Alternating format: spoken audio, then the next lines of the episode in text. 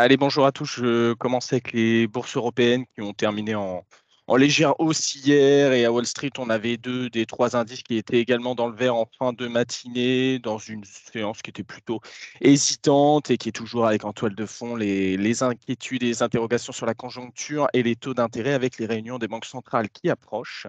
Euh, donc à Paris, on a un CAC qui a terminé sur un gain de 0,11% à 7209 points.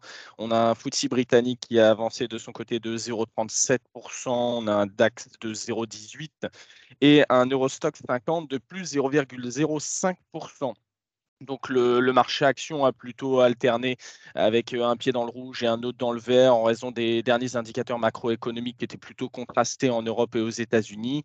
Et on a notamment euh, le ralentissement des pressions inflationnistes par rapport aux salaires et de l'autre côté une décélération rapide de l'activité des services et la contraction du, secteur manufacturier.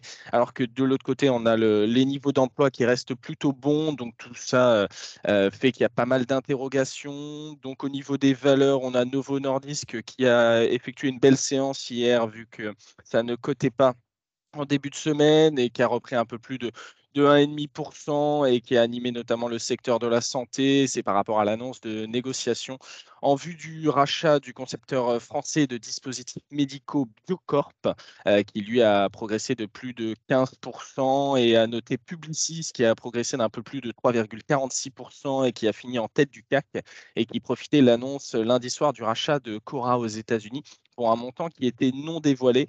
Et du côté des baisses, on peut noter euh, Total Energy hein, qui était plutôt en baisse et qui a abandonné 0,92% avec le recul du compartiment du, du, pétrole et du gaz à l'image de Shell. Au niveau des États-Unis, on a la bourse de New York qui a également clôturé en, en légère hausse hier, toujours dans ce contexte prudent. Donc, on a un indice Dow Jones qui a fini in extremis dans le vert avec une hausse de 0,03%. On a S&P qui a progressé de 0,24% et on a un Nasdaq qui a pris tout juste 0,36%.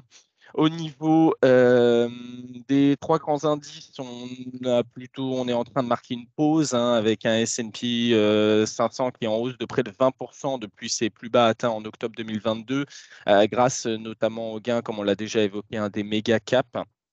Et, euh, et, du côté euh, des secteurs, on a notamment les, valeurs financières qui se sont bien comportées hier et qui étaient en hausse pour le secteur d'un peu plus d'1,33%. Et on peut noter qu'on a la valeur euh, au niveau de, Coinbase, hein, des, cryptos, qui s'est plutôt très dégradé, qui a plongé d'un peu plus de avec notamment les poursuites euh, judiciaires qui ont été lancées par la SEC. Et on peut noter AMD qui a gagné un peu plus de 5,34% à 124 dollars à la faveur de relèvement de son objectif de cours par Piper Sandler. Du côté de l'Asie, euh, ce matin, on a le Japon qui a fini par avoir une séance de baisse. Hein. On a un Nikkei qui a perdu un peu plus d'1,8% et euh, ça faisait suite à notamment plusieurs séances avec des gains qui étaient plutôt solides.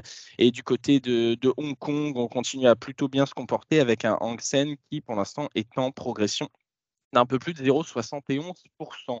Euh, du côté de la micro sur les large caps ce matin, il n'y a pas forcément de grosses annonces. On a sur Stellantis qui annonce examiner une proposition de subvention du gouvernement canadien pour un projet d'usine de batterie de 4,1 milliards de dollars. On a également sur euh, Merck qui annonce euh, hier avoir saisi la justice pour contester au gouvernement américain la possibilité de négocier directement le prix des médicaments avec les groupes pharmaceutiques et sur Boeing, on a une annonce qu'ils sont confrontés à de nouveaux retards sur le B787 après la découverte d'un nouveau problème. Je laisse la parole à Nantes pour les mid small.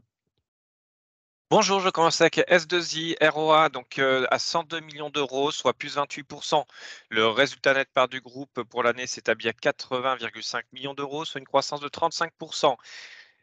C'est une publication de grande qualité pour S2I qui est parvenue une nouvelle fois à faire progresser ses marges alors que nous attendions une consolidation sur la base très élevée de N-1. La marge opérationnelle de l'international grappille encore 10 points de base à 11,8%, mais la plus grosse surprise vient de la France avec une marge opérationnelle à 7,2%, soit 15 points de base supplémentaires. Et je termine avec Terranexus, au même titre que la FDA début mai. L'EMA vient de valider le design de l'étude de phase 3 sur Batten 1 dans le traitement de la maladie de Batten chez les enfants de 4 à 16 ans. Pour rappel, le protocole clinique validé prévoit l'inclusion d'une soixantaine d'enfants randomisés en double aveugle et évaluera en deux groupes parallèles versus placebo l'efficacité de Batten 1. C'est tout pour moi ce matin. Merci Émeric. J'enchaîne avec euh, la devise, avec un euro-dollar qui continue à baisser. On est autour des 1,0675. Au niveau du 10 ans US, on est également en baisse. On est autour des, des 3,6740 ce matin et son équivalent allemand est autour des 2,3550.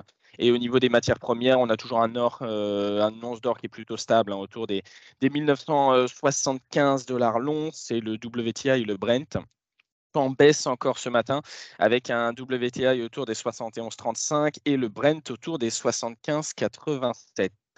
Au niveau des recommandations broker euh, ce matin, on a notamment sur Doenco, on a Berenberg qui reste à l'achat avec un objectif de cours qui est largement relevé de 60 à 150 euros. Et au niveau des statistiques, on avait ce matin euh, des statistiques euh, chinoises qui étaient plutôt contrastées au niveau de la balance commerciale avec des exportations qui seront sorties en large baisse, hein, moins 7,5% quand attendu autour de l'équilibre et ça se passait mieux au niveau des importations et au niveau des statistiques attendues, on aura notamment la décision de la politique monétaire de la Banque du Canada aujourd'hui à 16h et ça sera tout du côté des statistiques. Je laisse la parole à Lionel pour la liste technique. Oui, bonjour. Euh, une, séance avec une très faible amplitude hier, 45 points d'amplitude entre le pot le plus bas sur le CAC. C'est la plus petite séance qu'on ait connue depuis un petit moment. Euh, donc on en reste sur les mêmes supports à résistance. Première résistance, le plus haut du début de semaine vers 7295. La moyenne mobile 20 jours s'en rapproche, c'était à 7320 hier en clôture. D'ici deux ou trois jours, elle va rejoindre ce niveau-là. Donc c'est notre première résistance.